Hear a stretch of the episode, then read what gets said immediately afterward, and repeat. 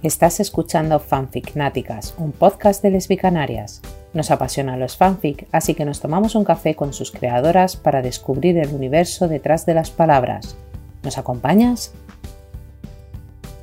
Hola, soy Mónica M de Azurita en redes. Bienvenidas a nuestro episodio número 6 de Fanficnáticas. Hoy estoy muy bien acompañada por varias autoras del solicitado Fandom Albalia. Para comenzar, os presento a Emma Asturias, la autora de Cantábrico, el FIC con una historia albalia dentro de una historia no albalia. Hola, Sostra, buenos días. Buenos días. También tengo por aquí a Llámame Olivia, la autora de varios FIC, como Una Semana Contigo o Tú la letra y yo la música. Hola, Oli. Hola. La siguiente autora que anda por aquí hoy es conocida como Reflux en las redes, autora de Tenía que pasar o Vulnerable, entre otros. Buenos días, Reflux. Hola. Y por último, Laura y Marta, Rechista Radica 3 en Twitter, autoras de uno de los fanfics más aclavados del fandom Albalia, Ojana, perteneciente a los 1001 cuentos Albalia junto con Girazoles o Malasaña. Hola, chicas. Hola. Buenas. Bienvenidas a todas y muchas gracias por aceptar pasar este ratito conmigo para Fanficnáticas. Eh, si habéis escuchado los anteriores episodios, sabréis que me gusta comenzar preguntando cómo acabasteis en esto de la escritura si es algo nuevo, si siempre ha estado ahí o si ha sido Albalia lo que os ha sacado del armario en Wattpad y os ha dado el empujoncito para sacar la escritura que lleváis dentro. Venga, empezamos por orden de cámara. Las chicas Ojana. Laura, Marta.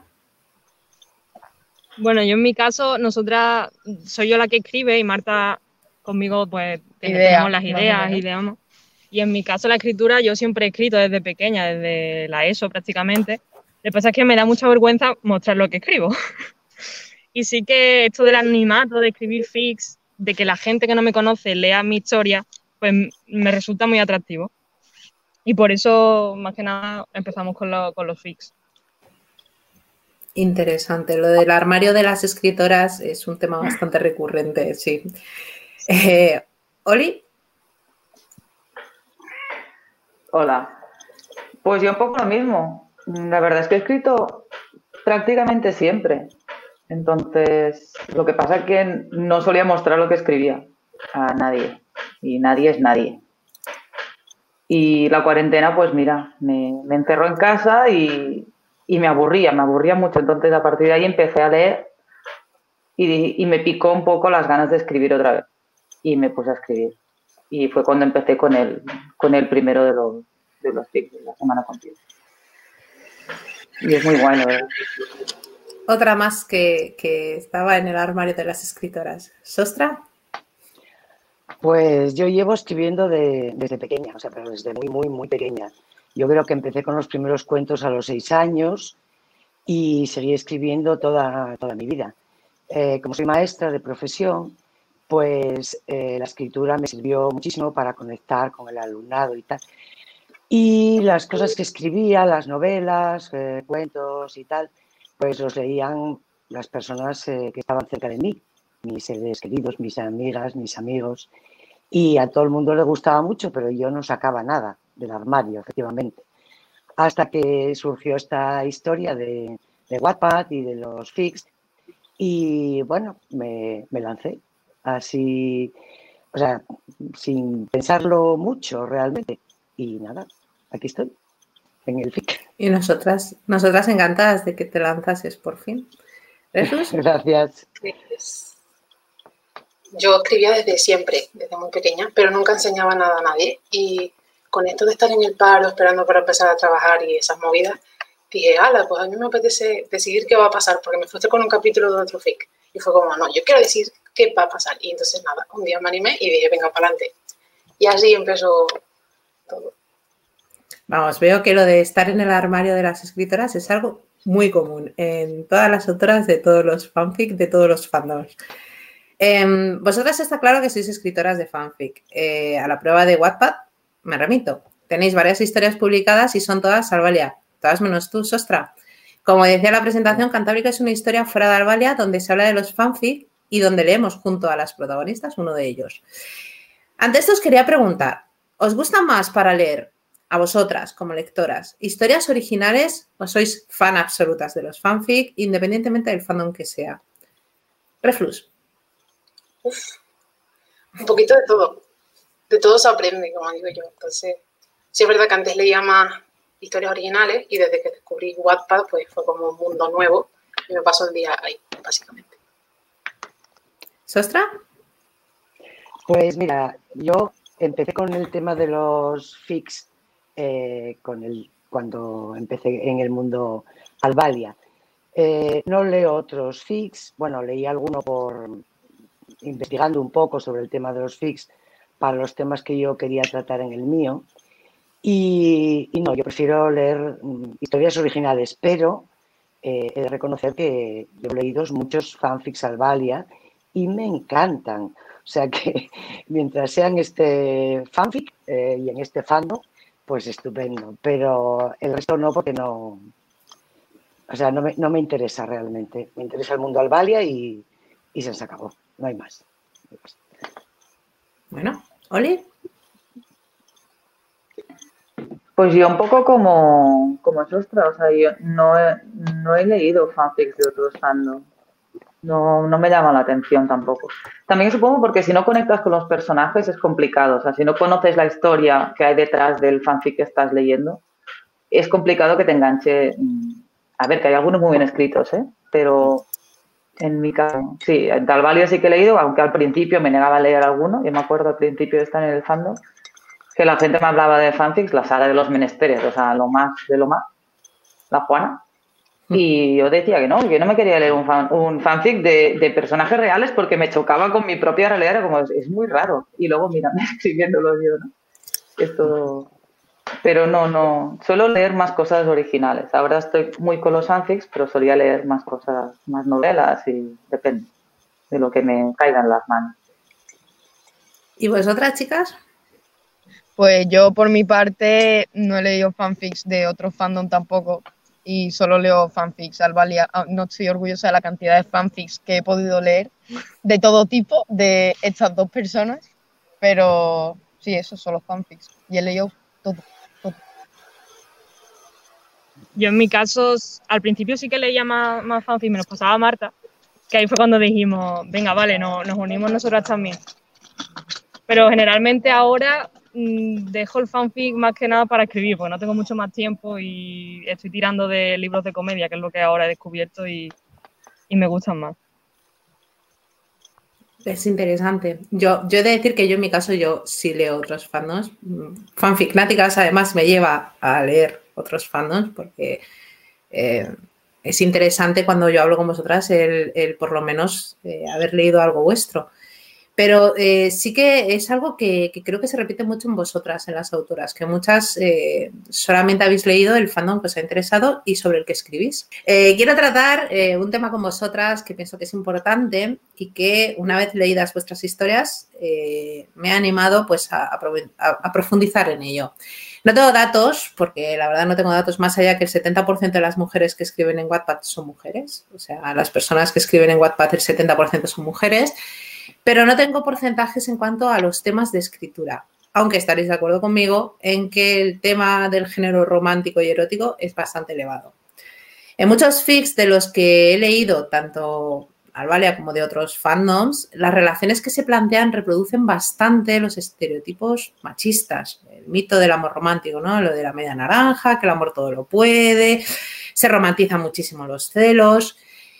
Y estaréis de acuerdo conmigo en que, por desgracia, en los fics de lesbianas, aunque haya gente que no lo crea, también hay estereotipos y muy machistas y se siguen reproduciendo también estos mitos ¿no? de, del, del amor romántico heterosexual, que por desgracia perpetúa muchísimo machismo y consiguiente las violencias de género y que está al alcance de muchísimas adolescentes, porque un porcentaje muy alto de quien lee fanfics son adolescentes. ¿Creéis que en los fanfics hay una representación sana y positiva de las relaciones de pareja? ¿O estaréis de acuerdo conmigo en que se siguen reproduciendo demasiado y con mucha frecuencia los mitos del amor romántico que desde el feminismo, feminismo pues intentan demostrar? Y también me gustaría que me contaseis si creéis que es necesario sumar un granito de arena a favor del feminismo e intentar representar estas relaciones de una forma un poco más sanas y no tan tóxicas de cómo se escribe. Las chicas de Ojana, Bueno, yo por mi parte ya he dicho que leí un montón de fanfics, entonces he visto de todo, desde el fanfic de Juana, que me parece una maravilla mm, visual, bueno, visual, eh, ¿cómo se dice cuando se escribe? En realidad es visual también, lo estoy leyendo, lo leo con los ojos. Bueno, y eso que he visto de todo, desde relaciones que la conocen en una gasolinera y son novias para toda la vida y lo dan todo la una por la otra de una forma súper tóxica, hasta relaciones sexuales súper mm, eh, poco creíbles, hasta historias maravillosas, como he dicho antes, y como la que intentamos escribir nosotras, que es un poco desde nuestro punto de vista y intentando educar lo mejor que sabemos. Sí, yo estoy de acuerdo con ella. En los fanfics, pues como en la literatura hay de todo. Y nosotras, por nuestra parte, intentamos, lo que ha dicho Mónica, poner nuestro granito de arena y, por ejemplo, con historias como Hannah, sí que tratamos temas que, no sé, mm, parece que, que pasan en la vida real, pero lo tratamos de una forma, intentamos natural y sana. Y no sé si lo conseguimos, pero es la intención.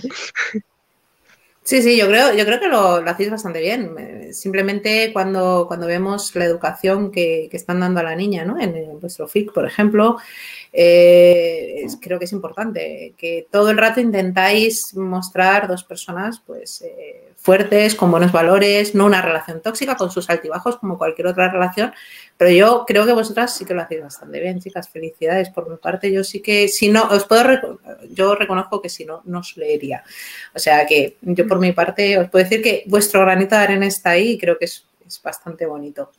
Eh, ¿Oli? Es una pregunta un poquitín complicada. De, o sea, sí que es verdad, yo también he leído muchos fanfics y ese de la gasolinera me lo he leído. y se reproducen estereotipos porque lo muy interiorizado. Yo misma seguramente a veces escribo cosas y no me doy cuenta hasta leerlo, o incluso puede que no me dé cuenta, de que estoy reproduciendo algunos estereotipos que a mí me han enseñado. Porque al final la educación que hemos recibido es, por desgracia, es esa. Es una educación heteronormativa en la cual las parejas y las relaciones tienen ese punto romántico mm, de Disney que en realidad es súper tóxico, pero que Disney lo dulcifica y es todo muy bonito y no es así, ¿vale? Y a veces sin querer puede que también se nos escape. O sea, yo reconozco que yo soy súper mega romántica cuando escribo y que me encantan esos puntos de, de, fantasía incluso que, no son relaciones sanas probablemente. Y no sé si en mis fics lo, lo, lo, lo transmito como yo realmente lo al 100% o a veces se me escapa un poco la vena más literaria, romántica, ñoña, no, no, no puedo, no sabría. Pero yo no creo, yo no creo que eh, ser romántica y ñoña esté reñido con ser feminista. Puede ser romántica y ñoña y ser ah, feminista. Yo soy muy feminista y muy romántica y ñoña, las dos cosas. Y lo que dices de los estereotipos, yo creo que en nuestro día a día, sin darnos cuenta, hacemos comentarios, decimos frases y tenemos actitudes que sin querer son, son machistas por lo que tú dices, ¿no? Por la educación que hemos recibido. Es una cosa que tenemos tan interiorizada que ni siquiera somos conscientes de ello, salvo que haces una reflexión. Como cuando de repente nos ponemos moradas, cambiamos al morado de repente cuando nos hacemos mayores. Pero es el como problema que, de repente... no es. No digo que el problema es que no es siempre el. No es que siempre estemos de morado todo el día, sino que muchas veces hasta que no decimos, uy, espérate. Pero los inputs que recibimos constantemente de fuera son, son los otros, o sea, todos los estereotipos, todos los micromachismos, machismos, eh, micromachismos que están ahí, o sea, están en las, en las películas, están en las series, están en los anuncios de, la de televisión. En todo. Los anuncios de perfume, por favor. O sea, mm, hablemos un día de los anuncios de perfume, porque es un problema muy grave. ¿Sabes? Entonces, claro, esas cosas los niños lo ven, nosotras lo vemos y no nos damos cuenta muchas veces de que estamos reproduciendo este tipo de comportamientos sin querer. Entonces, y en los fics, sí, yo he leído fics muy guays y fics que son muy guays, están muy bien escritos, pero ¿en serio? ¿Sabes? O sea, no. No, el, el nos mudamos a los dos días, el mío ahora se ha mudado a los dos días, spoiler, lo siento. Pero pero tiene otro, o sea, tiene un motivo. Y no, bueno, no sé, no sé. Pero yo lo de mudarse a los dos días, bueno, ese es el chiste de la lesbiana, ¿no? Que hacen las lesbianas en su segunda cita y es llevarse las maletas. Las maletas. Eh, pero yo no creo que haya nada, o sea, tú puedes tener, es lo que te he dicho, y, yo, yo soy una romántica empedernida, si no, no leería Fix. Yo creo que para leer Fix tienes que ser muy romántica porque son casi todo historias románticas. Pero yo no creo que sea algo malo, ¿no? El, amor romántico, bonito, bueno, no tóxico. Eh, tú puedes sufrir en tu día un flechazo, enamorarte locamente de una persona en una semana. Pues porque lo sientes, porque es una cosa que surge y ya está. O sea que yo no creo que eso sea lo malo. Lo malo no creo que sea eh, eso, sino eh, creo que como decía Marta y Laura, un poco el tema de esa reproducción de relaciones tóxicas, de romantización de los celos, de tú eres mía y no puedes ser de nadie más, de pues eh, te monto el pollo, te pongo los cuernos, de, en fin, ese tipo de historias que se reproducen continuamente en las películas, en los libros, en las series, en todas partes que vemos como continuamente como algo súper, ay, qué bonito, cómo se quieren. No, perdona, eso no es amor. O sea, mm, yo, yo lo pienso, ¿no? Es a, lo que me refiero. ¿Sostra? Uf, pues mira, eh, un temazo este.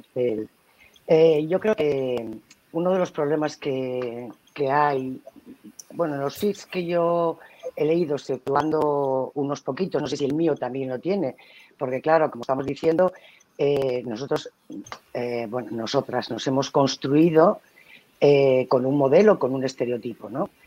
nos faltaron muchos referentes, a mí sobre todo, que soy una señora mayor, bastante mayor, no tuve referentes, no tuve nada prácticamente en lo, que, en lo que fijarme. Entonces, lo que yo estoy observando en los FIX que leo es que se reproducen esos esquemas precisamente porque eh, todo en la literatura está visto, literatura, cine, etcétera, etcétera, todo está visto desde la perspectiva del heteropatriarcado. Esto es así. O sea, hasta el punto de que eh, hubo que luchar muchísimo para hablar de literatura escrita por mujeres, no literatura femenina. O sea, ¿qué es eso de literatura femenina, literatura masculina? No. O sea, dan, poniéndole el apellido de literatura escrita por mujeres, eh, ya parece que le quitas un poco de la carga del femenino, ¿no? de la literatura femenina. Yo lo que veo es que se reproducen estereotipos. A ver, yo eh, lo veo en mi alumnado, lo veo en las compañeras, en los compañeros. Eh, tengo que deciros que yo soy maestra jubilada, pero que sigo manteniendo mi, contacto. Ahora, por ejemplo, tenía un, un ensayo con el grupo de teatro del instituto eh, que he dejado porque, para estar aquí, ¿no? Hacemos la representación el, miércoles eh, en streaming para. Bueno, entonces, eh, yo veo que se reproducen esos estereotipos. Lo primero porque hay muy poca reflexión y esa reflexión debería partir, partir de la educación. Como la educación no hace esa reflexión, pues hay que hacerla en otros momentos de la vida, cada cual en el momento que le, le venga bien. ¿no? A mí me sorprende, eh, bueno, las relaciones tóxicas, tremendo. Luego llegaremos a, otro tema que espero que toquemos, que es el famoso smooth o smart, como se diga, que reproducimos lo que vemos, reproducimos lo que mamamos, hablando mal y pronto. Y entonces, si no haces esa revisión, pues es lógico que salga la escritura. Seguramente habrá salido en el mío, yo no lo sé, quienes la hayáis leído me lo podréis decir mejor, pero es lógico que salga, porque la educación es machista y el mundo es machista y si no, hacemos, si no nos ponemos, como dice Gemma Lienas, eh, las gafas violeta, vamos a estar viendo por otros ojos que no son los nuestros. Entonces partimos de la base, como ha dicho Sostra, que la educación es lo que, lo que falla, entonces es inevitable que cuando tú escribes, pues al final en vuestras historias siempre hay algo tuyo. Tú cuando escribes pones algo tuyo en tu historia, tus personajes tienen algo tuyo, tienen algo de la gente de tu alrededor, que no quiere decir que se basen en nada en concreto, pero tienen algo de lo que tú vives, de lo que tú conoces, porque si no, eh, sería imposible. Aparte del tema del feminismo, que, que, obvio es importante, también tocáis temas sociales. Tú, por ejemplo, Oli, eh, tu protagonista sufre un accidente y de repente tenemos una discapacidad. Eh, tú, Sostra, mencionas la transfobia en los FIX. Vosotras, chicas, eh, tanto Reflux como, las chicas de Ojana, tocáis el tema de las inseguridades, eh, de cómo se perciben ¿no? los personajes a sí mismos, esas inseguridades con su cuerpo. vosotras en Ojana habláis mucho también del tema de la importancia de hablar en la pareja, de la comunicación, de, ¿Creéis que es importante eh, tocar este, este tipo de diversidad, estos temas sociales que hay en nuestro entorno y que muchas veces como que se obvian? Voy. Venga, Sostra. Es imprescindible. Es imprescindible. A ver, meter, meter temas sociales porque, eh, insisto, está leyéndonos gente muy, muy joven, que no tiene eh, referentes, nada más que lo que sale en los medios de comunicación, que es un, una barbarie diaria contra las feminazis, contra las personas transgénero, contra todo. Entonces, de comunicación, si la televisión, eh, las series, etcétera, etcétera, no dan esas diferentes. Yo creo que es una oportunidad de oro la nuestra para incluir esos temas y que se vayan naturalizando. O sea, eh, ni siquiera, a ver, a mí no me gusta la palabra normalizar, porque no hay nada normal, hay que naturalizar. Es necesario naturalizar cualquier tipo de situación en la que tú vivas. Pues eh, la ceguera, en el caso de Redflux, pues la ceguera. Eh, ese matrimonio maravilloso, aprovecho aquí para decir que soy súper fan, súper fan de las muchachas de Oana y de todos sus fics que me los leí eh, encantada de la vida. Estoy esperando, por cierto, que llegue la gallina a la ciudad, pero bueno, con calma. Eh, entonces, eh, yo creo que sí, que es, a ver, no es, no es por una obligación, yo creo que es por un poco de, de responsabilidad, ¿no? Y nosotras ahora, en este momento que tenemos, que es un, yo creo que es un privilegio, pues nos toca, pues eso, romper, romper lanzas. Eh, porque la escritura, al fin y al cabo, eh, lo mismo que, otros modos y otras formas de expresión, eh, también es política. Entonces creo que sí que hay que tratar, que hay que tratar. ¿Vosotras, chicas, el resto? ¿Alguna quiere añadir algo? Qué bien hablas. Bueno, gracias primero a Chostra por lo que ha dicho. Soy maestra. que no queríamos interrumpir.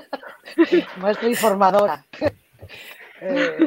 algo me tiene que, se me tiene que notar toda la vida en la y, y en la formación del profesorado, pues, bueno, gracias, gracias. Oli, gracias. Eh, por nuestra parte, por mi parte y por la de Laura, vemos súper necesario meter temas sociales porque eso nos lee mucha gente de nuestra edad precisamente y tanto mayores como más pequeños y lo vemos muy necesario porque al final es una forma de transmitir pues eso, nuestros valores, nuestra forma de pensar y los valores que consideramos que debería tener una sociedad futura. Y además incluso de una manera que sea como ligera, que ni siquiera te estás enterando, porque por ejemplo en Girasoles, que lo he comentado antes, eh, tenemos a una Natalia que es que lo que es la educación que le han dado y no entiende las cosas. Cuando llega Alba y le abre la mente y dices, oye, que no tienes que servir a tu marido, déjale un tape de lenteja y que lo abra con el tractor si, si es necesario, pero no tienes por qué hacerle de comer, ¿sabes? Y no se nos tratar eso, tratarlo con naturalidad y de una forma amena y divertida que, tampoco tiene que ser una chapa. Nah, yo, yo, creo que eso es importante, sobre todo. Y bueno, y también partimos de la base de que vosotras escribís sobre dos personas que son muy feministas y que continuamente en, sus, eh, en su vida, en sus publicaciones en redes sociales, en sus canciones, en su, en su forma un poco de, de comportarse, ellas son feministas. Entonces sería un poco. No creo que estuviesen muy contentas si alguna vez leen un fic y encima no es feminista. Em, vamos a, pasar a cosas más relaxing. Antes de empezar con el As Fanficnáticas, porque chicas, hay un montón de preguntas.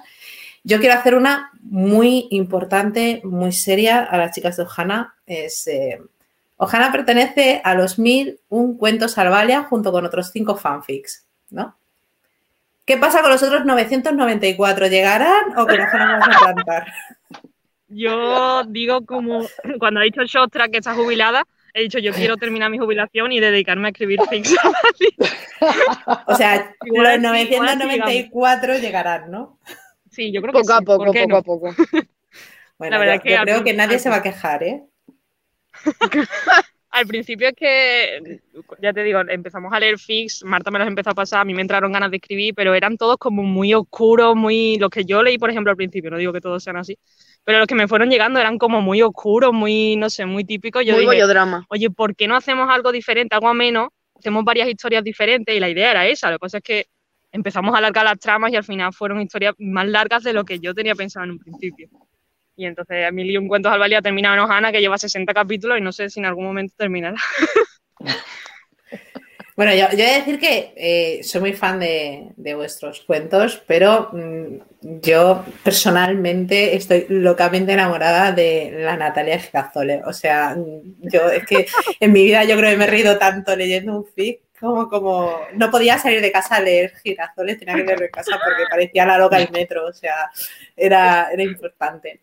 Ay, pues bueno, pasemos ahora a la sección en la que están implicadas nuestras lectoras que han ido dejando preguntas por Twitter o por mensaje privado en mi, en mi cuenta o la de Lesbi Canarias con el hashtag AsFanficnáticas. Em, en principio no, hay algunas que sí que va dirigida, alguna de vosotras en concreto, pero si no, mm, lo que vamos a hacer es que vamos a ir por orden. Voy a empezar por, por, Reflux, por ejemplo, y os voy a ir haciendo una cada una, pues así aleatoriamente. Si alguna queréis contestar alguna de las preguntas en concreto, me lo, me lo decís, porque claro, son 15 o 16 preguntas, entonces para no vamos a contestar todas, todos, porque si no esto sería tres horas de charla que yo encantada, ¿eh? O sea, también he de decirlo, pero bueno, vamos a intentar mantenernos en, los horarios. Eh, ya digo, si alguna, yo os voy a ir haciendo una cada una, pero si alguna queréis contestar, me lo hacéis saber y, sin problema, ¿de acuerdo? Pues venga, Reflux. La primera, Liubusca pregunta, ¿cuál es tu fuente de inspiración? ¡Voilà!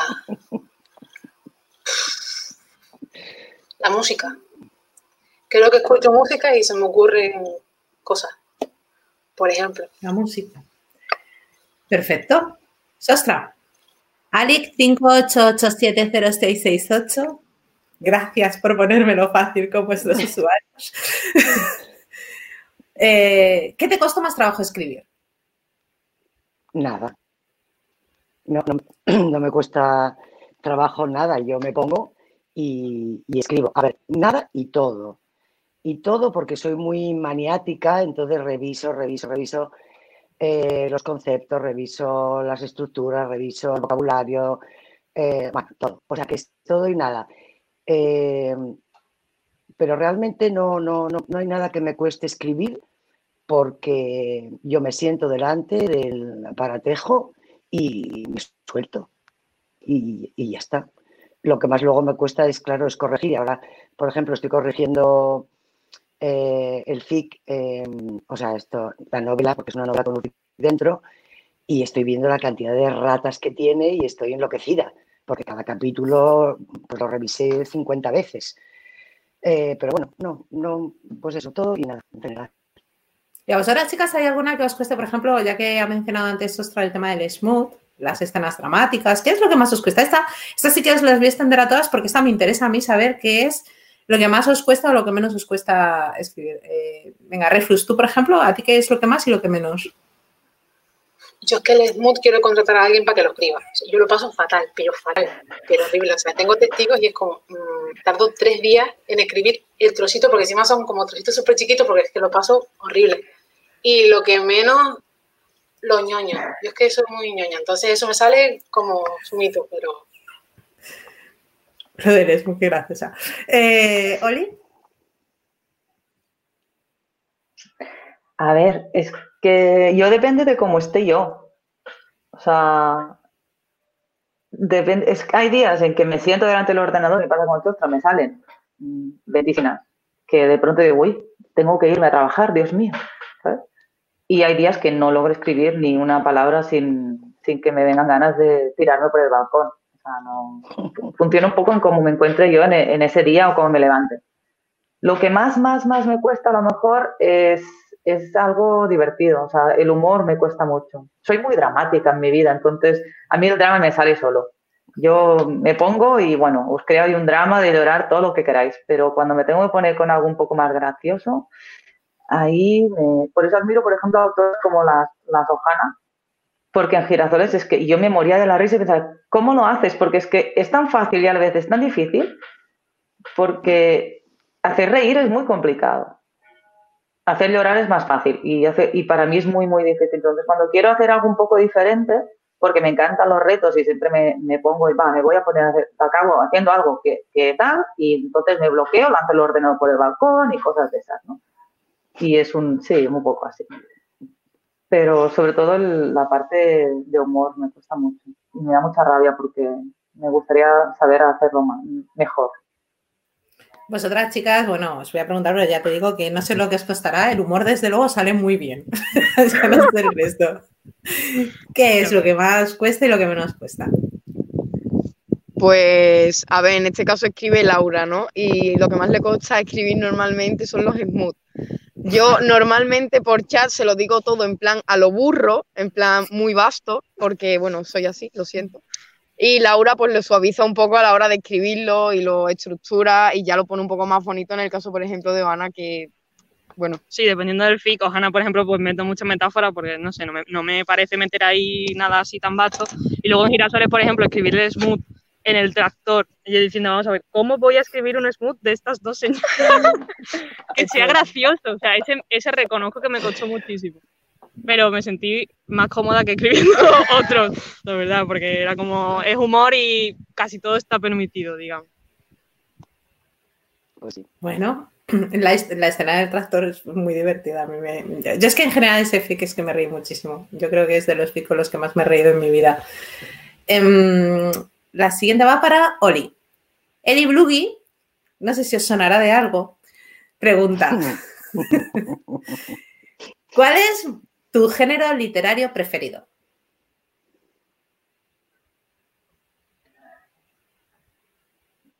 La novela histórica. Es que yo soy historiadora de formación, entre otras muchas cosas. Venga, recomienda alguna. Y la novela. Uf.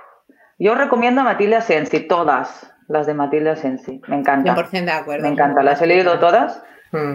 y, y, me encanta y no sé, es que, es que me gusta, es un género que me gusta mucho. Hay algunas que están muy bien escritas y que yo aprendo cosas de historia aprendo, y es por eso me gusta, y otras que pienso, mm, vale, no hacía falta. Pero no sé, no, Gordon también me gusta mucho. Soy un poco así, la novela histórica. Y, en mis fics no hay nada de historia, ¿eh? pero la novela histórica. Te iba a decir, pues yo no he notado, vamos, estoy descubriendo ahora que eres, que tienes formación en historia. Eh, chicas, mm. eh, la de las canciones, que no sé si os sonará tampoco de algo, mm. dice, ¿cuál es la pregunta que nunca has hecho, os, os han hecho y os gustaría que os hiciesen? Qué silencio. es, que, nunca nos la han hecho. es que para mí es la primera entrevista en este mundo.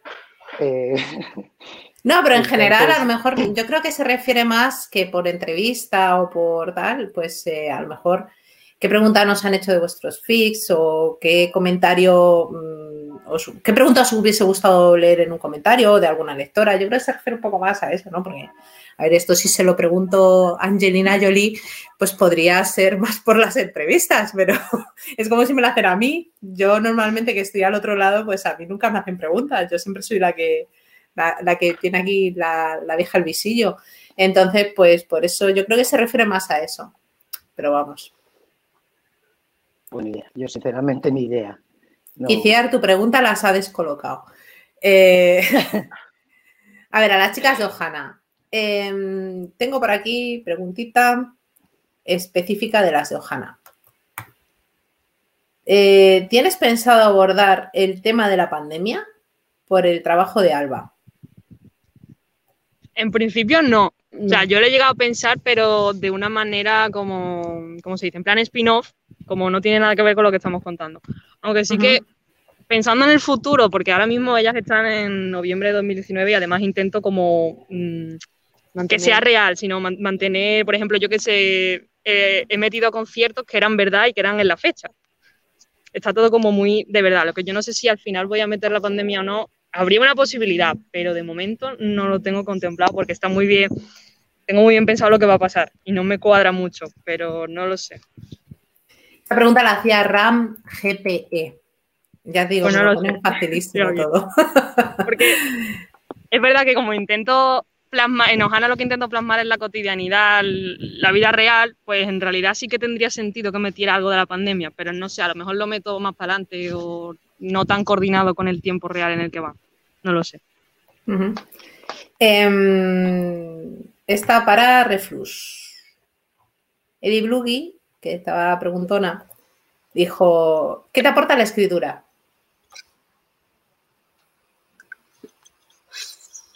Muchas cosas. Eh, y todas buenas. Bueno, algún estrés que otro, porque a veces no llego a publicar con, estudios, trabajo y un poco estresante, pero yo he aprendido un montón, no solo escribiendo, sino leyendo también, y, yo diría que todo bueno, todo chachi. Y mucha gente buena también me ha traído a mi vida, así que no me puedo quejar. Pues nada, a escribir todas. Eh, Sostra, la de las canciones. ¿Has pensado alguna vez qué sería lo primero que harías si te tocase la lotería? Uy, montones de veces, montones de veces. Mira, te lo digo rápidamente. Me compraría una casa con un prado muy grande para acoger a todas las perras y a todos los perros que pudiera, y gatos y gatas y animales en general. Eso sería lo primero que haría. Yo me, parece, vamos, maravillosa esa idea. Em, Lesa, Lesrax 12 para um, Oli. Dice, bueno, en general la lanza, ¿no? ¿Os gustaría que alguna de vuestras historias llegara a tanto como el fic stripper del fandom Camren, donde se llegó a hacer hasta una miniserie? Wow, pues mira, sí. ¿Para qué te voy a decir que no? a ver, claro. Molaría. sí. sí. Sí, sí. Pero, wow, no sé. Una persona anónima pregunta: a las chicas de Ohana. ¿Podemos confirmar que la Nat de Ohana es el personaje que más levanta pasiones? ¿Podéis seguir haciendo la historia hasta que sean abuelas? Por favor y gracias. Eh, es verdad que mucha gente nos habla del personaje y que les gusta mucho. La verdad es que no sé cómo contestar, pero sí, sí que es uno de los personajes por lo menos más completos que yo he creado, porque tiene muchos matices, es una persona como muy especial, ¿no? Dentro de su inocencia y su manera de ver la vida. Yo soy orgullosa de haberla creado y me gusta mucho. Y me alegro que, a la gente también le, le, guste y se sienta representada, porque es verdad que muchos de los temas que toca Natalia, mucha gente me dice, es que soy Natalia Ojana. y eso, eso nos gusta porque precisamente Ojana es lo que tratamos eso, de, de contar la realidad y cosas que podrían pasar, ¿no? Hmm. La verdad es que yo creo que sí. Yo por lo que, por lo que leo en, Twitter y demás, sí que es cierto que vuestra NAT en concreto levanta pasiones allá por donde pasa. Es eh, increíble. Em, Reflux, tu top 3 de los mejores fix Alvalia. Esta también la pregunta Les Tracks 12. ¿Solo tres? Dice tu, tu top 3. Eh, Madre mía. Es que hay que pensarlo, que he leído un montón de. El primero, o sea, no es por nada, o sea, a mí me encantan todos, pero es que a mí la sala de los menesteres fue lo que me hizo a mí empezar a escribir. Entonces es como ahí. El uno. Eh, es que me estoy mojando mucho. También esto me me gusta. Eh, a mí son las que me encantan estas preguntas. Te mojate es que todos son muy guays, o sea, que todos tienen algo que es como que los hacen muy tal. Ahora mismo estoy viciada, pero en plan que no puedo parar de leer eh, La Casa del Árbol, que es nuevo, que es súper, o sea, precioso. Y, pero que no puedo ponerlo en un top, es que no, no. Mira, chicas, ¿y el resto os mojáis alguna? ¿Me decís vuestro top 3 de Fix? Puf, qué difícil. Solo tres. Qué difícil. Mira, yo coincido con Reflux en la, en la sala de los menesteres, que me parece una maravilla. Eh, de, los mil y un cuentos de Alvaria lo metería todo porque yo con Amén lloré de risa. Eh, me encanta Habana, no me importaría seguir leyendo. Yo ya tengo edad de ser abuela, pero no lo soy, eh, ni lo voy a ser. Eh, no me importaría seguir leyendo hasta que ellas fueran abuelas, la verdad. Entonces, el mil y un cuentos lo meto entero. Y, un tercero, pues, ahí lo, veo muy, lo veo más complicado, porque tengo varios que me gustaron, que me gustaron mucho. Me gustaría eh, muchísimo que que se acabara Alma Sucia, por ejemplo, que, me, que fue de los primeros que leí y me, gustó mucho. Entonces, bueno, pues esto, así. Bueno, no está mal. No está mal, no está eh, mal. Por nuestra parte, los favoritos nuestros son La Sala de los Menesteres también, porque es que me parece una maravilla. Eh, Rapport también me gustó mucho en su momento. Sí, a mí también. Yo ahora, yo ahora mismo estoy leyendo uno que estoy bastante enganchada. De hecho, creo que es de lo único que leo ahora mismo, que me lo pasó una amiga que se llama Garito Temporal. Y eh, son viajes en el tiempo y la verdad es que me gusta mucho ese rollo de, viajar en el tiempo porque yo, por ejemplo, no escribiría porque me siento bastante torpe en ese ámbito de ciencia ficción, pero me, llama mucho la atención porque además toca la, época 80 y me, gusta mucho.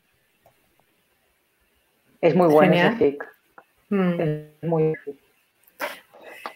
eh, siguiente pregunta. A ver, a ver, a ver. Para Sostra, ¿el escribir fic te lo tomas como algo pasajero o te gustaría llegar algún día a publicar un libro con Cantábrico? Los fics absolutamente pasajero. De hecho, no voy a escribir más fic. Esto fue una... A perder. ¿Eh? Sí, a perder. A ver, bueno, eh, a ver, yo digo ahora no y, yo, que, yo qué sé, porque porque igual sí, pero realmente no, no, a mí mm, sí, me gustaría eh, ver publicado Cantábrico. Eh, lo que voy a hacer yo misma conmigo misma, eh, para eso lo estoy corrigiendo, me lo van a corregir dos, un amigo y una amiga, y lo voy a editar yo misma, conmigo misma, para regalarlo a mis amistades. Entonces, eso ya Yo quiero ser tu amiga. Yo quiero ser tu amiga. ¿Cómo tu amiga?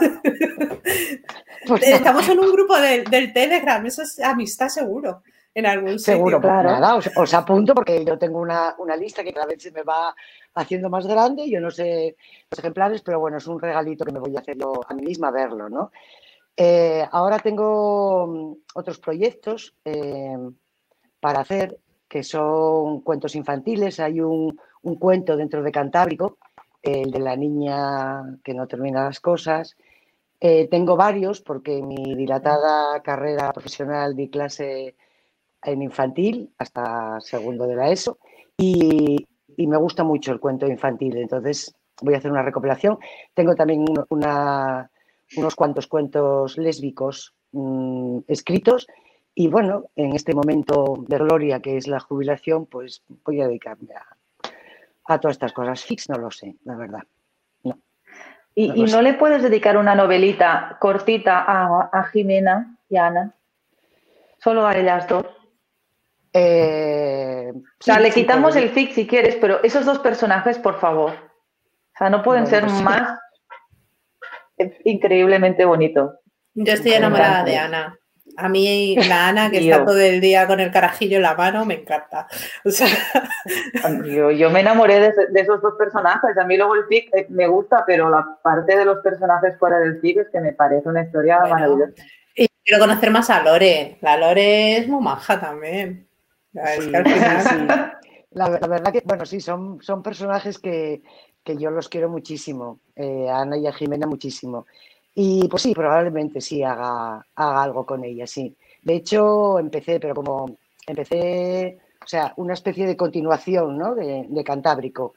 Eh, como me gusta ir, ya sabéis, saltando en el tiempo, para adelante y para atrás, que es lo que me gusta, pues sí, probablemente. Pero como estoy corrigiendo eh, y me está costando corregir, el fic, o sea, la novela entera, pues hasta que no termine de corregir no voy a, no voy a decidir, la verdad. Pero bueno, sí, Sí, Oli, sí, sí, seguramente, sí. Gracias. Bueno, nosotras estaremos encantadas. Oli, cuestión de piel pregunta. Quiero saber alguna anécdota escribiendo, algún dato curioso, algo que fuera a ser de una manera y acabó siendo de otra. No sé, cositas así que se puedan decir sin mucho spoiler. Uy, lo de mucho spoiler es complicado. A ver, no sé. En el primer Figbox, porque es una historia que yo llevaba pensando mucho, mucho, mucho, de muchísimo tiempo y que la adapté a, a Alvalia, pero una historia que yo tenía escrita por otro lado. O sea, no escrita como tal, pero en mi cabeza estaba toda la historia escrita, por decirlo así. Y, no sé.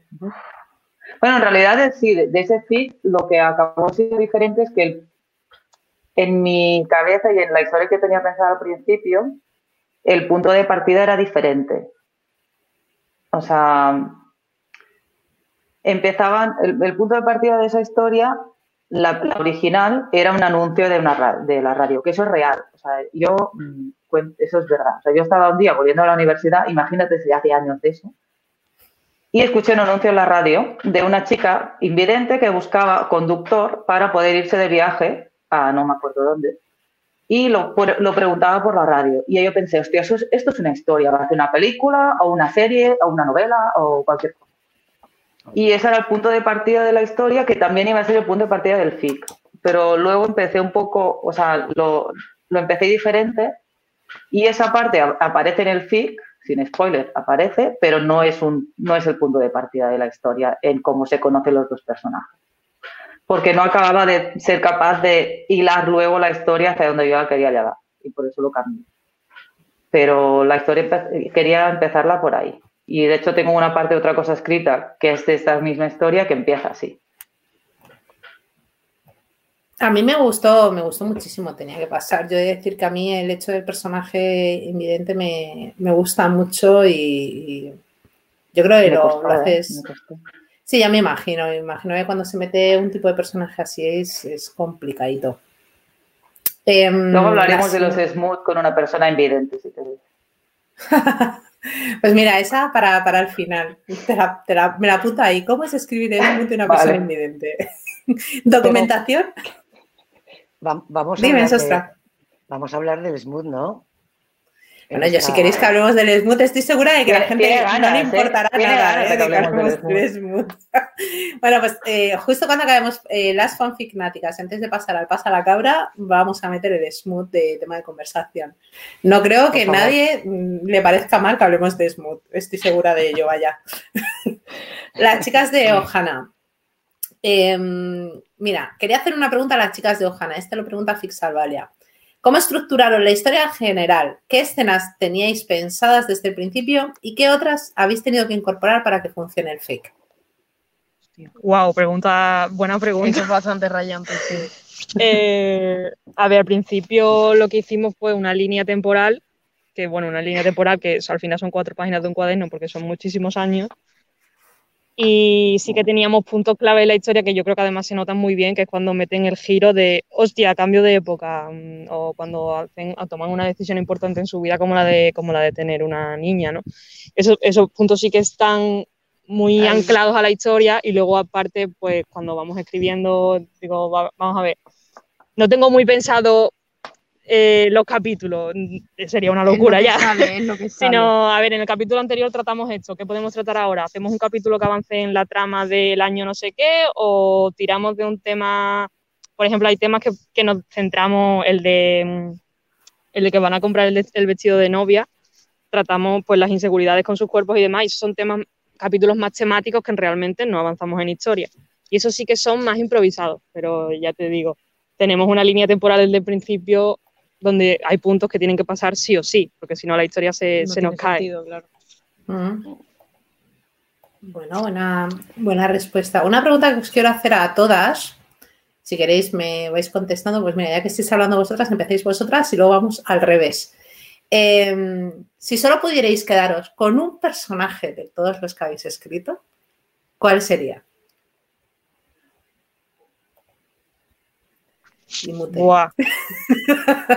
no, porque Buena pregunta. Esa pregunta, esa pregunta, esa pregunta la hace cuestión de piel.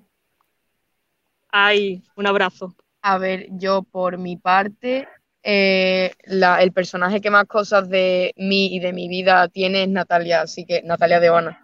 Así que me quedaría con ella, la verdad. Tiene mucho que ver conmigo. Esta pregunta es un poco cruel porque es como elegir a qué hijo quieres más y es muy complicado.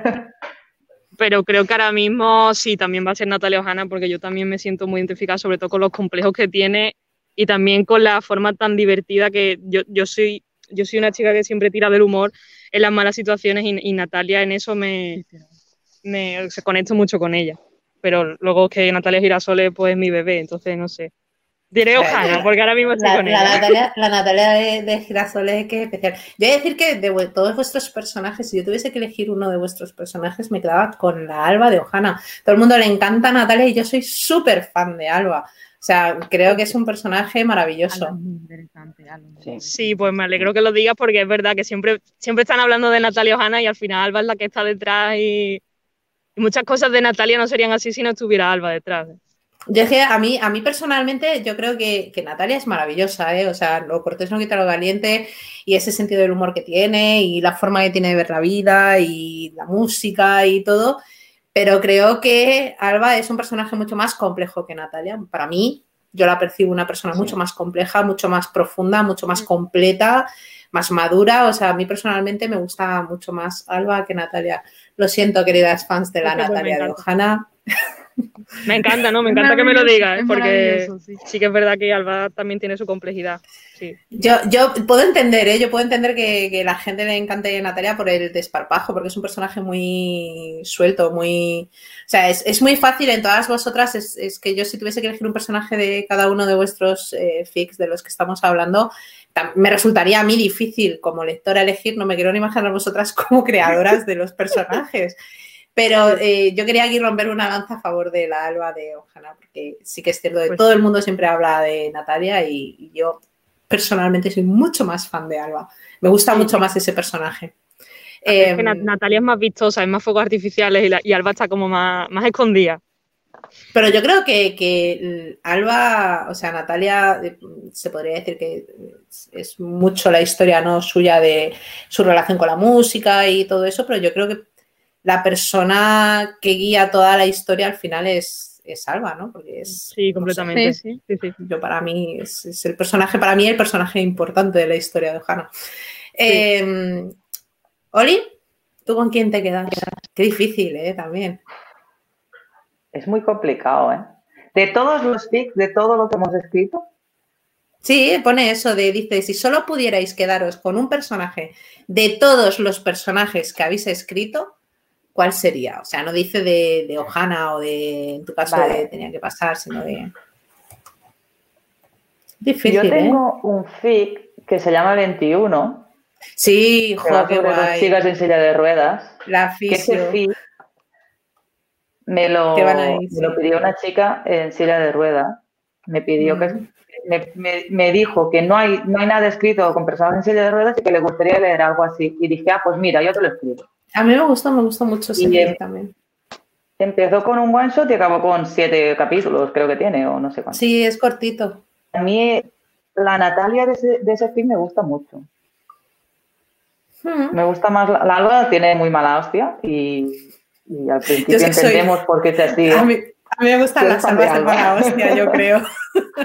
yo soy más fan de No, las pero de esa mala tiene, tiene, o sea, se entiende de dónde viene todo el enfado, entonces esa Alba me gusta también, pero, pero la Natalia, a, a mí esa Natalia me gusta. Pero- bueno, yo soy más de Natalia en general en, toda- en todo, ¿eh? pero esa Natalia me gusta.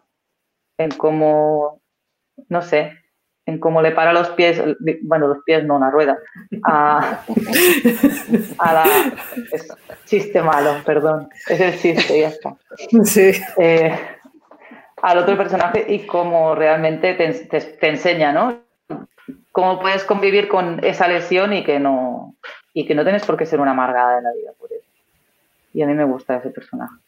A mí ese, ese film yo, mucho yo lo, sí, yo te iba a decir, yo lo recomiendo bastante porque eh, fíjate que antes cuando hemos estado hablando se me olvidó comentarlo, que tú también tenías el, el feed de las que están en silla de ruedas. Eh, sí, pero a mí me gustan. A mí los feeds que son un poco diferentes me, siempre me gustan. O sea, porque al final, a ver, no deja de ser cuando escribes en el universo Alvalia, la inmensa mayoría de ellos se centran en la Alba y la Natalia Reales y su entorno y muchas veces pues reproducen muchas cosas ¿no? de, ello. Y hay muy pocos que se separan completamente de, ellas. Entonces, eh, está bien, está bien. A mí, yo, fíjate, no, no hubiese yo elegido ese tuyo, pero eh, no. ¿Cuál, va, venga, ¿cuál habrías elegido? Venga. A ver, a mí me gusta mucho la de Una Semana Contigo, me, me gusta mucho y creo que la Natalia de Una Semana Contigo es un personaje muy muy complejo y que además lidia muy bien con lo que le ha tocado vivir. Entonces, a mí esa Natalia me gusta bastante de, tu fic, he de decir. ¿Sostra? Pues yo como solamente tengo un fic... bueno, pero tienes un montón de personajes. Sí, pero hablemos del personaje del fic, ¿no? O sea, de la Natalia y las albas. No, pues dice los personajes, no, no dice, no, ah. no, menciona específicamente a Alba Natalia, dice los personajes que has escrito bueno, pues. ¿Cuál es con el que te quedarías? Pues yo, yo me quedo con Jimena, fíjate. Ese, Jimena, precisamente porque tiene muy poquito de mí, es con la que me, con la que me quedaría. Realmente. Tengo que decir también que ese personaje es un homenaje a un amigo de la infancia que es fotoperiodista, eh, que se llama Javier Bauluz y que el personaje está inspirado en, en él. Y me apetece decirlo porque a ver, es más joven que yo, lo conozco desde pequeño eh, y, el personaje de Jimena está inspirado en, sus vivencias. Yo, yo, soy de Ana, lo siento Jimena, pero bueno, yo soy de Ana. es que Ana, tiene más de mí. Eh, por ejemplo, todo el tema de la pandillita interior eh, soy yo. Yo tengo esa pandilla. Entonces, por eso es. Ya sé, o sea, muchas personas que lo leen me dicen que Ana que Ana les gusta mucho, no, sé, no sé por qué, pero, pero bueno, yo es, que Ana, es una persona, es una persona que es como súper borde, pero al mismo tiempo es un trocito de pan y al mismo tiempo es una persona con, una... A mí todas estas voces cuando, cuando habla consigo misma es que me parecían maravillosas esas conversaciones. O sea, cuando salían ahí. Es, muy bueno. A mí, a mí personalmente yo soy muy fan de Ana. Yo creo que es un personaje que está que está súper, súper bien. O sea, yo sinceramente Entiendo, entiendo lo que dices de Jimena. Jimena es un personaje muy interesante también, ¿eh? pero, pero yo soy de Ana, yo soy de Ana. Claro, es por lo no, no, perdón. No, no, no, no, no, que quería, o sea, quería decirte que como realmente Ana tiene más de mí que Jimena, pues por eso me decanto un poco más por, por Jimena, ¿no? Eh, realmente también soy Jimena y también soy eh, todos los personajes que hay. Como decías tú al principio, estamos en todos los personajes. Eh, no hay ninguna historia eh, autobiográfica, pero sí que, lógicamente, pues estamos nosotros, estamos las personas que queremos, las personas que conocemos y, es por eso, nada más. Gracias. ¿Reflux? Eh, yo creo que me quedaría con Alba de Tenía que pasar. Sí. Por ejemplo. ¿Por? pero porque es bastante más diferente, tiene cositas muy diferentes a mí que me gustaría tener, que quiera o no se ve reflejado. Y, yo creo que con ella sería guay. Pero es que luego la Natalia de aviones de papel, que no, puedo elegir, muy fácil. Pero yo creo que, que Alba de... Mm, yo si tuviese que quedarme con uno de tus personajes, mm, la Alba de Vulnerable, me gustó mucho también. Creo que es un personaje muy poderoso y, y muy importante, además, en, la, historia. Entonces, yo si tuviese que elegir, creo que me quedaba con, esa alba. Aunque es difícil, ¿eh? porque también, como dices, la de aviones de es complicado, pero sí, es, complicado, es complicado. Es muy difícil, ¿eh? la verdad es que es una pregunta, entiendo que, que resulta difícil. Em, pues hasta aquí hubiésemos llegado con eh, las fanficnáticas. Antes de pasar al pasa la cabra, vamos a hablar de Smooth. El momento que todas estábamos esperando. Me gustaría saber, vamos a empezar por orden, ya que estamos. Venga, vamos a empezar con las chicas de Ojana, la escena del tractor. Eh, vamos a empezar con las chicas de Ojana. ¿qué opináis del smooth que se escribe en los fanfic en general? Y vosotras, ¿cómo percibís el escribir el smooth? ¿Cómo, cómo de importante creéis que es para la historia? A mí no me gusta personalmente cuando está metido de gratis, me gusta cuando eh, eh, tiene un sentido o, por el simple hecho de conocer un poco más al personaje en ese ámbito. Eso sí me gusta mucho. Y luego el escribirlo no es que me fascine la idea. es un poco, es un poco la parte de es Marta por WhatsApp diciéndome, va tocando smooth. Llevamos tres capítulos sin smooth. Oye, Porque a, mí personalmente me gusta meterlo cuando, cuando es importante, por ejemplo en, en Ohana cuando llega el momento en el que vuelven a, reencontrarse de esa manera, pues sí, y me, y me gustó mucho escribir ese capítulo, lo disfruto un montón. Sobre todo compararlo con el primero que tuvieron, fue, no sé, fue para mí es uno de mis capítulos favoritos.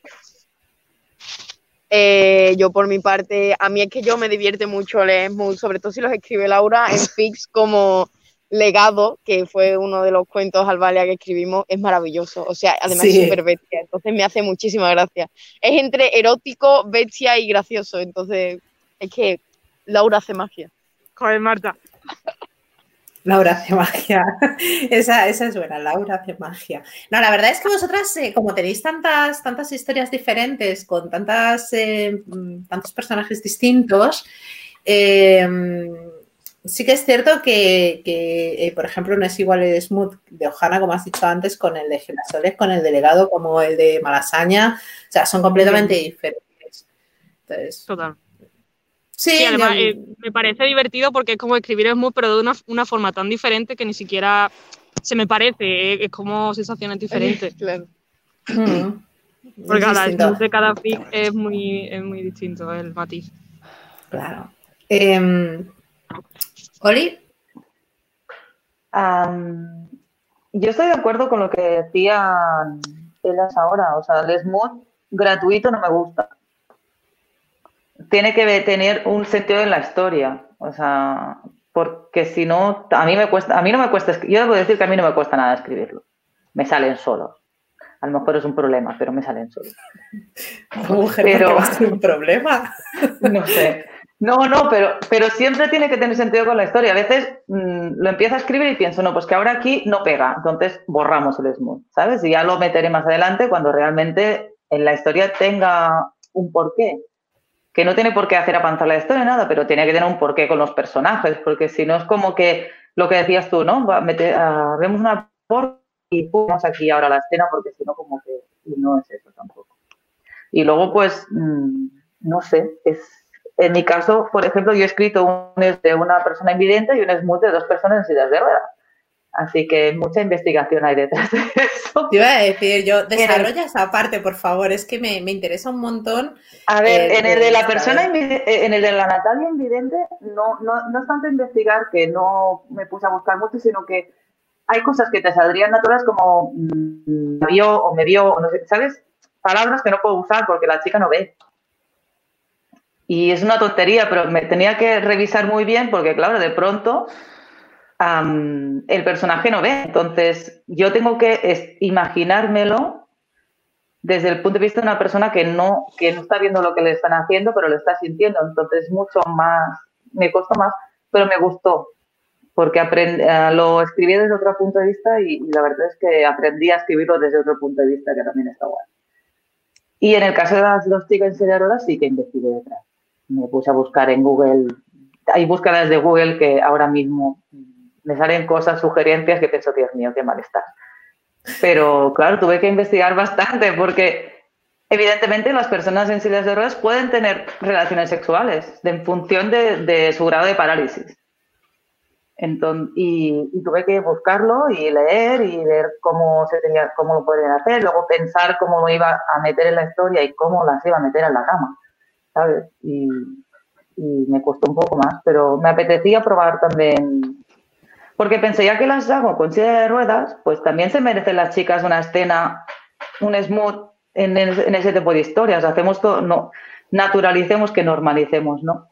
Naturalicemos también en ese tipo de personajes que también son las personas en silla de ruedas tienen relaciones sexuales, tienen hijos y, tienen una vida normal como el resto de personas que caminamos, pero en sí es verdad. Entonces tuve que, ahí sí que me puse a, buscar más y, a leer más cositas. Y me encanta porque siempre aprendo cosas. Eso es lo que me gusta a mí escribir, que siempre aprendo cosas. Creo que es muy importante que haya variedad de personajes. Creo que es bastante, bastante importante. Así que felicidades porque lo, haces muy bien y muy bonito. Eh, ¿Reflux? Gracias. Yo que lo paso fatal, pero fatal. Entonces, yo es que cada vez que tengo que escribirlo me tengo que mentalizar antes, poner en el mood, hay una playlist por ahí en Spotify que ayuda quizás un día, pero no siempre. Y yo es que, o sea, que es horrible. O Pero claro, a veces pega con la historia, que es como que sale natural que toque, pero a mí no me sale natural escribirlo, porque es que, o sea, soy del color del jersey rojo, o sea, no, no. Pero, pero a veces sí es necesario y hay que ponerlo. Pero por eso sale súper poquito en mis historias. Que va. ¿Y leerlo? ¿Qué tipo de smooth te gusta leer? no le gusta, el smooth tampoco leído. no, o sea, sí, a ver, a ver, lo llevo mejor leyendo que, escribiendo, pero en plan el... Es que hay cosas que se me explota la neurona y es como, ¡ala! Un mundo, ¿no? Pero como el punto medio de, de eso. No sé cómo explicarlo, pero suavemente suave. Por favor, que me muero. Sostra. Bueno, pues mira, yo quería llegar a este tema porque lo primero que rechazo de plano es el término smooth, pero de plano. Sí, es, es, muy horrible ese término. La gente, mucha gente no sabe que es un término bastante despectivo y se usa muy a la ligera, pero bueno, es la forma también en la que yo creo que como la gente no sabe qué significa la palabra smooth y de dónde viene exactamente la palabra smooth, se ha convertido en, un término muy generalizado, muy usado y por eso, pues al final, para que la gente te entienda, se utiliza, pero es que sepáis que es un término súper despectivo, muy, muy despectivo y nada positivo. A ver, yo, eh, a ver, eh, creo, no, estoy convencida de que el lenguaje estructura el pensamiento. Entonces, dependiendo del lenguaje que yo utilice, eh, así voy a estructurar mi pensamiento. Cuando empecé a leer Fix y empecé a, plantearme la, historia de escribir yo algo, investigué un poco al respecto, ¿no? Leí, incluso me compré un, libro de Beatriz Jimeno que se llama Sex, eh, porque me parecía que una feminista tan reputada como ella, pues eh, me iba a dar unas pautas. ¿no? Eh, eh, el tema de que se hable de sexo como algo sucio y oculto y a mí me, me, descoloca mogollón. Me descoloca mogollón eh, que esto ocurra entre gente tan joven, ¿no? Es decir, hay una frase que leí en algún FIC que me hace mucha gracia, que es, tenía un cuerpo para el pecado. A ver, vamos a ver. A ver, esta frase es de Corín no sé si lo sabéis, escritora gijonesa. Suena a Corín ¿no? Es, es de Corín gijonesa, bien, correcto. Entonces, eh, te voy a hacer guarrerías. Eh, mm, sexo sucio. A ver, el sexo no es sucio. El sexo es una maravilla eh, de, o sea, da igual que sea con una persona que quieres que con una persona que te apetezca. O sea, ¿dónde está la suciedad en el sexo? Voy a ser un poquitín ahora con el vocabulario. ¿Comerle el coño a una persona que te gusta es algo sucio? No. Depende del sitio en que lo haga. Bueno, sí, sí. A ver, también, también. También depende del sitio en que lo haga. No, no, me parece muy bien. Pero en realidad, o sea, eh, hablando de, no es de gente muy joven y que yo leo fix de gente muy joven y, veo mm, escenas de sexo explícito que son herederas del porno seis minutos. O sea, aquí no, no, hay... A ver, no sé si conocéis un, ensayo de Tristán Taormino que se llama Sexo mm, porno feminista. No, ¿eh? Bueno, es igual. Esta mujer y unas cuantas personas eh, se fijaron en los FIX como eh, el, espacio en el que las mujeres reclamaban eh, poder expresar su sexualidad. Entonces, yo me pregunto, la sexualidad entre lesbianas, por ejemplo, que lo menciono yo en mi novela, es la famosa escena de la vida de Adele, vista por un hombre. Las, lesbianas no. no. follamos así. O sea, yo no, me puedo. Mira que tengo una, amplia vida, tuve muchísimas amantes, soy muy mayor, no es ningún mérito. Esto son cosas que se tiene como la edad, con la edad, como la jubilación, pues llegas, oye, llegas a la jubilación porque ya tienes unos añacos encima, ¿no?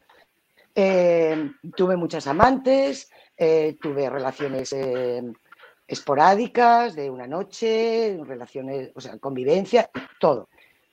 Y yo no, no, reconozco lo que leo escrito por gente tan joven. O sea, si realmente los fanfic son, nacen también como un espacio para que las mujeres reivindiquemos nuestra sexualidad, ¿por qué copiamos el porno? Que es el horror. Yo creo que se repite lo que hemos hablado antes del el feminismo y la educación que se tiene. La educación que se tiene mm. nace del heteropatriarcado y es lo que te he dicho. Yo muchas veces he leído Smooth que digo, esto se ha visto una película porno y ha cogido y lo ha vomitado aquí. Y a mí me parece sorprendente, eh, primero lo que decía, el término Smooth, la mayoría de la gente no sabe qué significa sexo sucio eh, o sea, el sexo explícito malo, sucio, mm, guarro, rollo, vamos a ocultar el BDSM aquí detrás de esta palabrita y significa sexo explícito y no precisamente saludable y sano y bonito.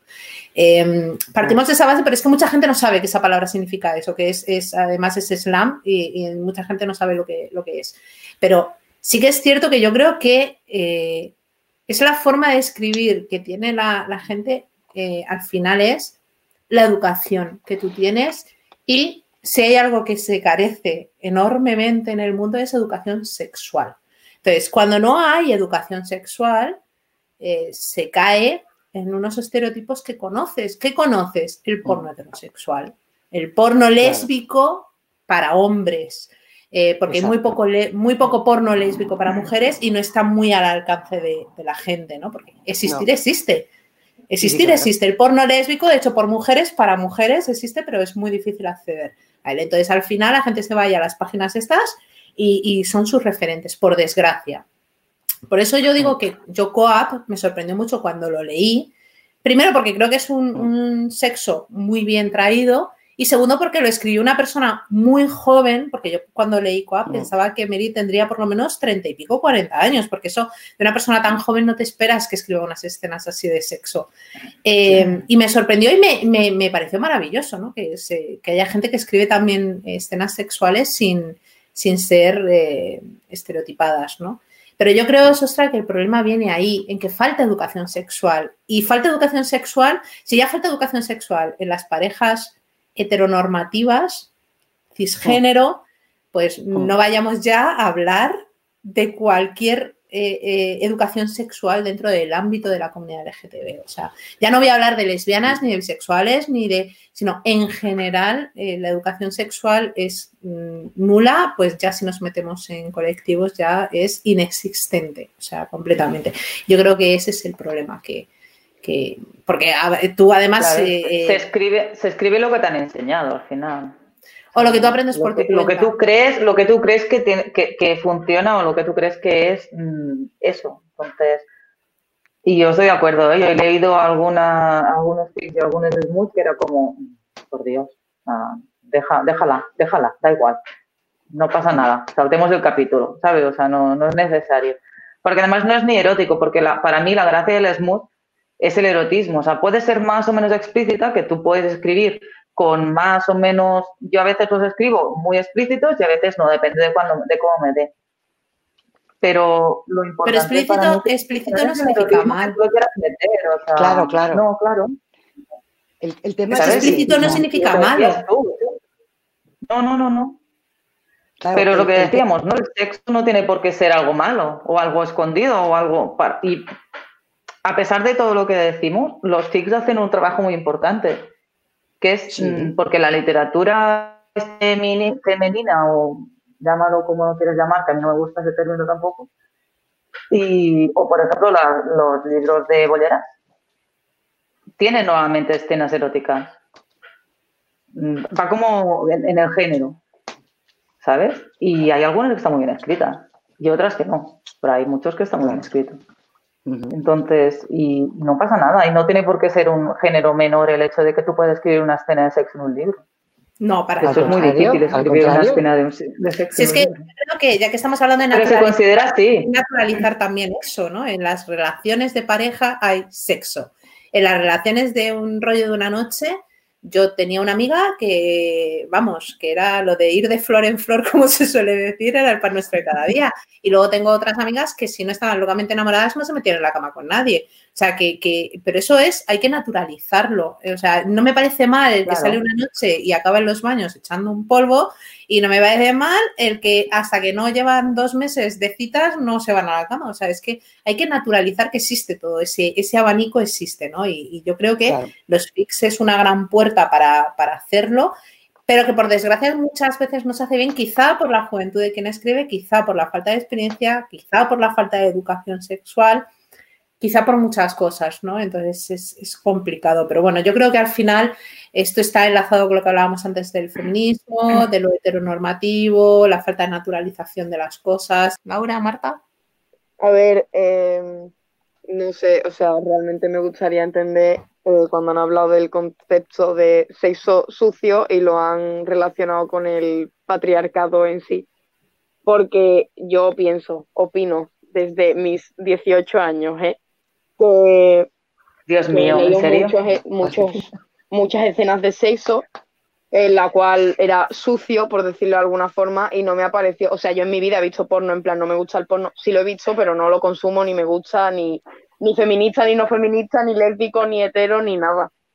Entonces, eh, las escenas de sexo sucio en sí en, en Fix nunca me ha parecido patriarcal por el hecho de que sea sucio. No, no, no, no me has entendido. Yo cuando he dicho que el término smooth eh, viene del slang eh, inglés y es una palabra que se utiliza de forma mal. Es decir, es como un término despectivo para las escenas sexuales, como un sexo sucio, pero en plan mal, en plan, o sea, no que el sexo sucio mm, o como decís, sucio, guarro, explícito, mm, de fluidos por todas partes sea algo malo, sino que la palabra smooth implica que es algo malo, hay roles, hay cosas que, se reproducen de, la parte más heteronormativa que se traslada a parejas de chicas en este caso y que como lesbiana a veces piensas que no, o sea, no, no, no funciona exactamente así. Bueno, no sé, yo a veces lo leo y pienso, yo no me he encontrado con esas situaciones y también he tenido algunas, no, muchas, no tantos como Chostra, que no tengo tantos años. Pero En, mi caso va un poco más por ahí, porque a mí que sea más o menos explícito, yo disfruté mogollón con el capítulo de ese canal de Juana. ¿Sabes? Y la gente se, yo me acuerdo, o sea, mm, la gente estaba escandalizada, pues no es tan malo, o sea, si está súper bien escrito. Perdón, que no, no A Juana, en un capítulo de la sala de los menesteres, hacen sexo ah, anal, y eso no es un spoiler porque todo el mundo está leído de la sala de los menesteres. Y, la gente se escandalizó, la gente estaba súper, Dios mío, ese capítulo que no lo puedo leer, mis ojos, y pensando, ¿qué pasa con el sexo anal? ¿Sabes? O sea, está muy bien escrito y está muy bien metido en la historia. Y a mí no me pareció que mm, algo malo. No, no, pero es que. Porque, por el hecho de que, ¿sabes? Es que no.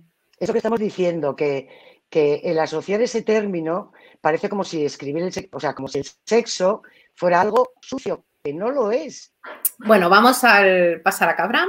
Eh, aquí ya sabéis que os voy a hacer un par de preguntas a cada una. Son preguntas rápidas, eh, con respuestas concisas. Em, si no queréis contestar alguna pregunta, podéis hacer un paso a la cabra y se la lanzáis a la compañera que, os dé la gana. La vamos a hacer por orden para que veáis que yo no las tengo, o sea, yo tengo aquí apuntadas las preguntas y voy a ir una detrás de otra independientemente a quien tenga la suerte de que le caiga el chiste malo, que es el que todo el mundo teme. Eh, como no tengo, yo no... ¿Quién quiere empezar? La primera pregunta. Venga, yo que soy la mayor. Dale. Venga, pues vamos a hacer Sostra, Laura y Marta, Oli, Reflux, Sostra, vamos a hacerlo así, ¿vale? Siguiendo un poco las agujas del reloj, tal y como me apareciese en la pantalla. ¿Estáis preparadas? Pues venga. Sostra, fic que te ha hecho llorar. Uf, eh, Ojana. Lo siento. No, no, encantada, encantada, encantadísima. Ya quisiera yo, voy a aprovechar este momento, ya me gustaría a mí escribir como escribes tú cuando tenía tu edad. Ya me gustaría. Eh, también, por supuesto, con la sala de los menesteres eh, y, también con, con Tunantas. Y, por supuesto, con el Minotauro, pero bueno. Fan. Es que hay muchos, hay muchos. La Juana es maravilla escribiendo. Y las chicas de Ojana, igual. Bueno, sois todas maravillosas, que narices. A ver, Laura, Marta, un fic que os haya marcado y por qué. Eh, joder, es que no quiero seguir diciendo las novelas de Juana, tío. Bueno, no pasa eh, nada, sí, casi. Bueno, pues la sala, es que la sala es maravillosa. Y Coap también fue importante en su momento. Mucho. Oli, algo que nunca hayas leído en un fanfic y que te gustaría haber escrito. Un tema a tratar, una escena sobre algo, algún tipo de personaje, lo que nunca hayas leído y te gustaría ver. Joder, a mí me toca la difícil, no mola eso. Algo que nunca haya leído. Pasa la cabra, es que no sé. ¿A quién le pasas la cabra? A Chostra. Venga, Chostra. Eh, no lo puedo decir. Tengo que pasar la cabra. a, quién le pasas la cabra? A Mónica. Le paso la, cabra a Mónica. Yo no juego. Ay, Dios mío. Bueno, yo, si tuviese que decir algo, me gustaría que hubiese más chicas racializadas. Echo de menos más racialización en los fics. Echo de menos ah, personajes de color, de otras culturas. Echo un poquito de menos eso. También entiendo, ojo, en el mundo Albalia entiendo mucho que no hay cerca de ellas que sepamos personas racializadas, pero sí que he hecho un poquito en falta más representación eh, de personas racializadas y de personas transgénero. También he hecho de menos que haya personas transgénero en los fanfic. Es, para mí es importante. Eso iba a decir. Reflux. ¿Con qué personaje de tus historias te irías de viaje, de fiesta y pasarías una cuarentena? O sea, tres personajes serían. Porque me toca elegir. Eh, de viaje con, con Alba de tenía que pasar. ¿Sí? De fiesta, dijiste. Eh, de cualquier Con María, de cualquiera. La María de cualquier menos de la droga de diseño, por favor. La María de una droga de diseño, yo no me voy de fiesta con esa. No hagas spoiler que no lo he leído. No voy a hacer spoilers, solo digo que todas las Marías de todos los fanfic, menos esa María en concreto. ¿Y con cuál pasarías una cuarentena? Con Alba de Aviones de Papel. Sostra, ¿qué prefieres? ¿10 likes, eh, votos a tu fic o un comentario? Un comentario siempre. Siempre. Me parece que es lo que tiene WhatsApp que me maravilla el poder interactuar con la gente que te lee. vamos, si me pones mil likes, también te diría un comentario. Estoy de acuerdo contigo. Creo que es una cosa maravillosa de WhatsApp, la interacción con, los, con las autoras y la gente. Lo siento, chicas. Un chiste malo. os, os, juro que es la que toca, que no me la he metido a vosotras. Que sabes qué pasa, que a mí los chistes me salen situacionales.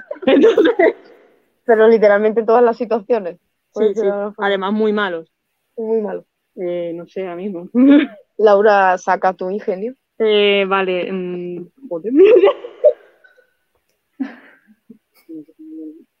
va, un, va un caracol y derrapa.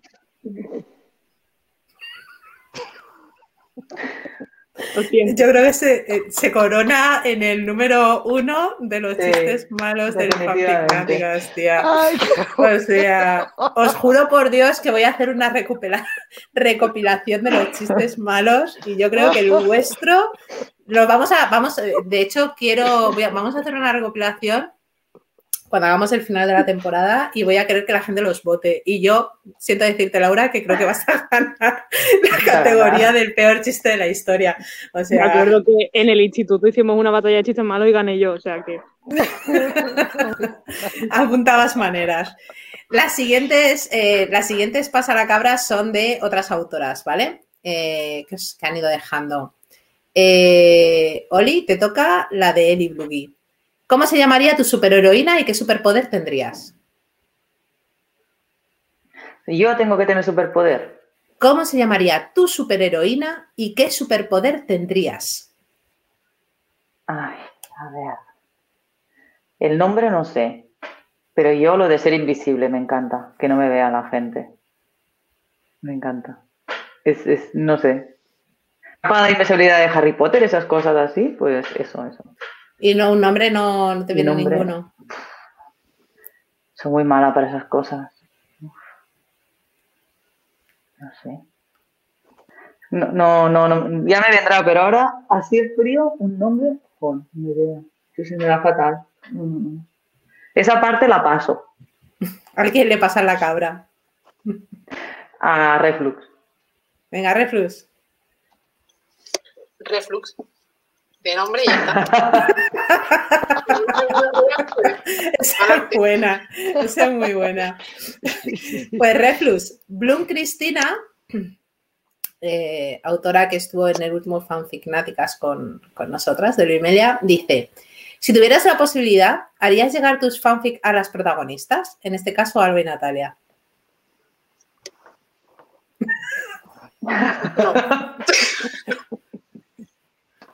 no, no. O sea, entro en pánico, no, no. Sostra. Estela, también de, de las autoras del último fanfic Náticas de Luimelia, dijo: ¿Harías un crossover? ¿De qué fandom? ¿O con qué fandom, mejor dicho? Eh, lo primero que es que no sé lo que significa ese término ahora mismo. A ver, un crossover es cuando haces una mezcla de fandoms. Es decir, imagínate Ah. que tú de repente coges a Luisita y Amelia y las metes con Alba y Natalia y, y ya está. Pues así, si así, harías un así. crossover. Vamos, sí, yo, vamos, ni, no vi nada de Luisita, y, o sea, nada, de nada, eh, pero por, por la- lo- a las muchachas que, que escuché, eh, donde estaba, está la cabra, precisamente, La cabrita. eh, la, ca- la cabrita, pues sí que había ese, ese ¿cómo- ¿cómo se llama? Crossover. Crossover. Cruce de, per- crossover. cruce de Es que me- personajes, cruce, es que me- cruce de personajes, cruce de mundos. Mira, un crossover famoso son los Vengadores, por ejemplo. Los Vengadores sí, es un sí, sí. crossover porque coges personajes de diferentes eh, cómics y los metes juntos. Em, chicas, Laura y Marta. Starlet Master, Starlet de, de Lumelia también, dice: Con el paso de los años, como tus fanfics seguirán siendo leídos, ¿reescribirías la historia para modernizarla, adaptándola a ese momento tecnológico o de avance cultural? Por ejemplo, dice que en el año 2000 no se permitía el matrimonio legal homosexual en España y en el año 2005 se escribían a través de Messenger. ¿Reescribiríais para adaptarla o la dejaríais en el momento en el que se escribió? Yo creo que la dejaría tal cual. Sí, o sea, estar- estaría interesante cómo adaptar, no sé, por ejemplo, mm, Girasol eh, dentro de 20 años, cómo cambiaría, pero yo creo que la historia es así por el contexto en el que está. Está muy vinculada, por ejemplo, a Men también, lo que dice Marta Men. Es una historia de es de cuándo. un siglo, no sé, de- qué siglo. es un siglo alternativo. Entonces, no sé, yo creo que tienen mucho del contexto en el que están. No, no las cambiaría, aunque sí que me parece una pregunta interesante y, te pones a pensar y dices, hostia, ¿cómo sería esta historia enmarcada eh, completamente en otro, en otro tiempo? Totalmente. Pues nada, chicas, llegamos al final. Para terminar, eh, quería que mandaseis un mensaje a vuestras, a vuestras lectoras. Empezamos, si queréis, por vosotras, chicas, y vamos al revés. Venga, Laura y Marta. Pues nada, que muchas gracias por leernos siempre, que sabemos que últimamente estamos tardando muchísimo en subir capítulos. Literal. que la paciencia se agradece, que sigáis ahí, que nos dejéis tantos comentarios porque la verdad es que nos ayudan mucho, no solo a seguir, sino a, a, a matizar, porque hay gente que, por ejemplo, nos dice, oye, ¿por qué no habláis más de este personaje? ¿Por qué no sacáis más de esto? Eso siempre es muy interesante y, Y nada, que muchas gracias, que pronto, pronto volvemos con girasoles. Y, y nada, o todo general. agradecerlo. Pues maravilloso. ¿Sostra? Pues yo también, dar las gracias a la gente que, me lee, que me deja la estrellita, que me comenta. Eh, pues eso, de gracias de corazón, porque yo cuando, cuando empecé a publicar eh, pensé que nadie me iba a leer. Entonces, cuando de repente empezaron a subir las lecturas, que no, tengo muchas, eh, porque ya sé que lo mío no es un FIC al uso, ¿no? Pero precisamente por eso agradezco más a la gente que llega y la, gente que, eh, las personas que me comentan, pues muchísimas gracias de corazón. Pues gracias a ti. Reflux. Lo que han dicho todas, gracias por, leerlo, que es que está, que es una movida de cabeza cada cosa que se escribe y, y por los comentarios y las estrellitas y simplemente por leerlo también. Y eso. Oli pues lo, mismo. O sea, yo cada vez que alguien me comenta algo soy un poco más feliz, porque esa interacción con, tu lectora es, lo mejor de WhatsApp. Entonces, sobre todo eso, que gracias por perder un poco de, o dedicar un poco de su tiempo a, leerme, por esperar, porque también a veces me columpio algo con las actualizaciones. Y, y por simplemente dejarme la estrellita y, todo lo demás. O sea, es que es, muy guay, es muy guay cuando alguien te comenta y dice que me encanta lo que escribes, es como que se te pone el corazón en plan de qué guay, quiero escribir más. Y eso al final se reporta en la historia, ¿no? Entonces, no sé, que muchas gracias, de verdad. Pues yo creo que hablo por todas las personas que nos están escuchando y todas aquellas que aunque no nos escuchen nos leen, en daros a vosotras las gracias por dedicar un rato de vuestro tiempo libre, porque yo sé lo difícil que es escribir, yo sé lo difícil que es hacer una historia y que tenga coherencia y la cantidad de tiempo que hay que dedicarle a, escribir un solo capítulo. Así que yo os doy las gracias a vosotras por escribir, que sigáis haciéndolo, que si decidís publicar, yo estaré encantada de añadir vuestras historias a mi estantería porque son maravillosas todas. Y ya solo me falta dar las gracias a nuestras oyentes por estar aquí otro episodio más. Hemos llegado al sexto. Eh, os recuerdo que podéis dejarnos vuestras opiniones en redes sociales, preguntas con el hashtag de AsFanficnáticas. Eh, como nos encantaría saber qué fandom o autoras os gustaría que estuviesen en próximos episodios con nosotras. Las más tímidas, como siempre, podéis enviarnos mensajes directos a la cuenta de Lesbicanarias o a mi cuenta personal MD Azurita. Hasta dentro de dos semanas, fanficnáticas.